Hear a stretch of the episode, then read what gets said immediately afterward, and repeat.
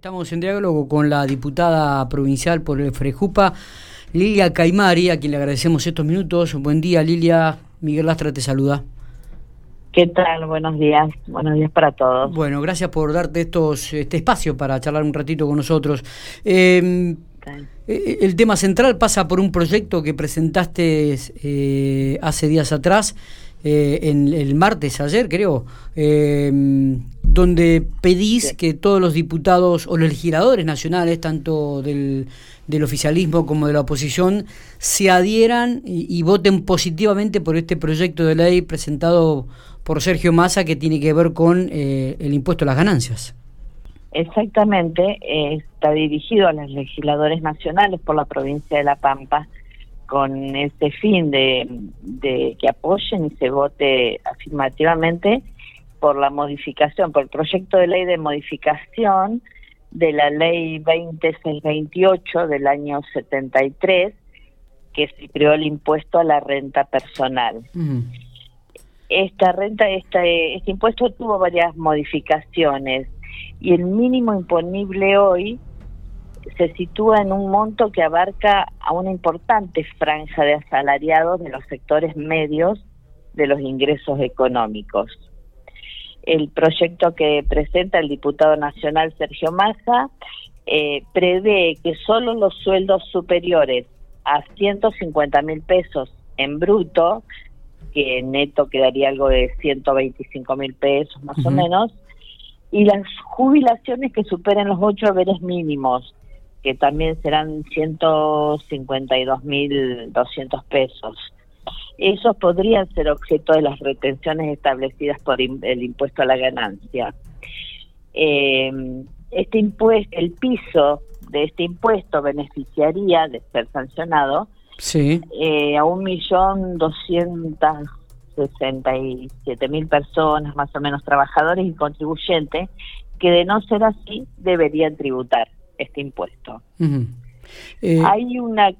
Sí. No, no, no, no, sí, te sigo escuchando que hay una coincidencia mm, en que los salarios no deben perder contra la inflación y que la recuperación económica solo puede conseguirse si los salariados mantienen o mejoran sus ingresos. Está bien. Eh, la oposición va a pedir también que se elimine definitivamente este impuesto a las ganancias para los jubilados. ¿Coincidís con esta posición? Eh, sí, por supuesto. La, ya te dije, los jubilados que cobren eh, una mínima más o menos ocho, ocho jubilaciones mínimas en ese monto. El que cobre, obvio, que los que cobran. Hoy el piso es de 74 mil pesos más o menos. ¿Quién paga ganar? Desde ese monto es que se paga ya el impuesto. Este, y bueno, no. Este serían ya el, el que cobre mucho más, este, no debería tributar. Está bien. En La Pampa hay más o menos 15.000 pampeanos que serían directamente beneficiados con esta modificación. Sí, ese es el número que nos habían arrojado ayer también desde la legislatura nacional y también lo que había manifestado el diputado nacional Ariel Auchenberger, que más o menos están tributando 26.000 personas en, en la provincia de La Pampa, 15.000 más o menos ingresarían en este sistema y dejarían de pagar este impuesto. Claro, claro. Sí, sí, serían, serían beneficiados con esta bonificación. Está. Em, ¿Cuáles son los proyectos que este, de repente te preocupan y que tendrían que tratarse en este, en este ciclo 2021, Lilia? Y proyectos siempre hay, o sea, y van apareciendo.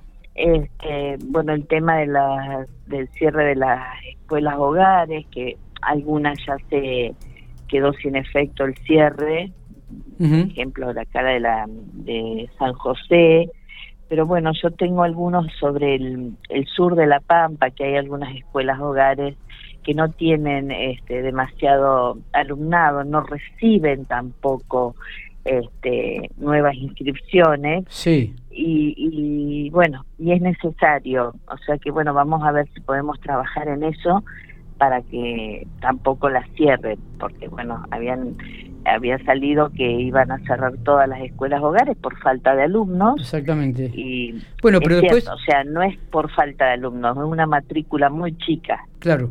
Bueno, el ministro posteriormente en un diálogo que tuvo con, con Infopico Radio había dicho que no la política no era de cerrar colegios, este, ni escuelas hogares. Eh, pero de repente se sigue trabajando en este aspecto, se siguen analizando cada una de las instituciones, ¿no? Por lo que veo, por lo que te escucho.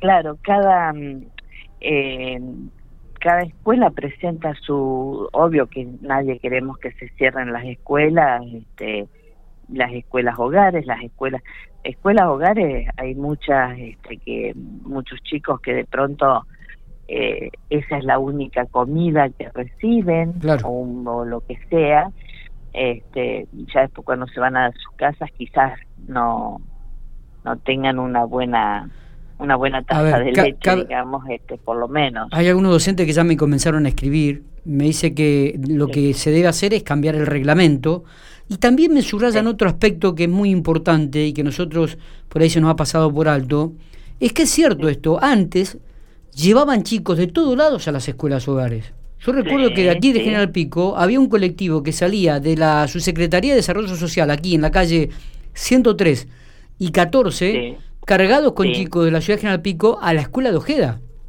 Ojeda, sí, sí. Este, y, aparentemente eso se ha dejado de hacer o se o, se continúa con esta política. No, no, no, por, no estoy informada actualmente, pero no, había, se había dejado de hacer. Está bien. O sea que va a ser un tema un tema de carpeta para analizar este 2021, este tema del cierre de las escuelas. Pasa que, claro, se van jubilando los directores de esas escuelas que son los que le ponían más el hombro, gente de docentes de, mayores, como que siempre y entonces como que bueno la, la nueva generación no los no las tiene en cuenta pero sí, yo he hablado con el, eh, un jubilado, el director que está jubilado de la escuela hogar en sí. y desde que él se vino, ya hace unos cuantos años, ya no es lo mismo, siempre me dice. Bien, este, eh, yendo a lo político, Lilia, la última, eh, ¿coincidís que los gran candidatos del PJ para las candidaturas son Berna y María Luz Alonso o, o que tiene que haber algún diálogo más interno? Eh, yo creo que se va a charlar mucho el tema. Eh, a nosotros oficialmente no nos han informado nada.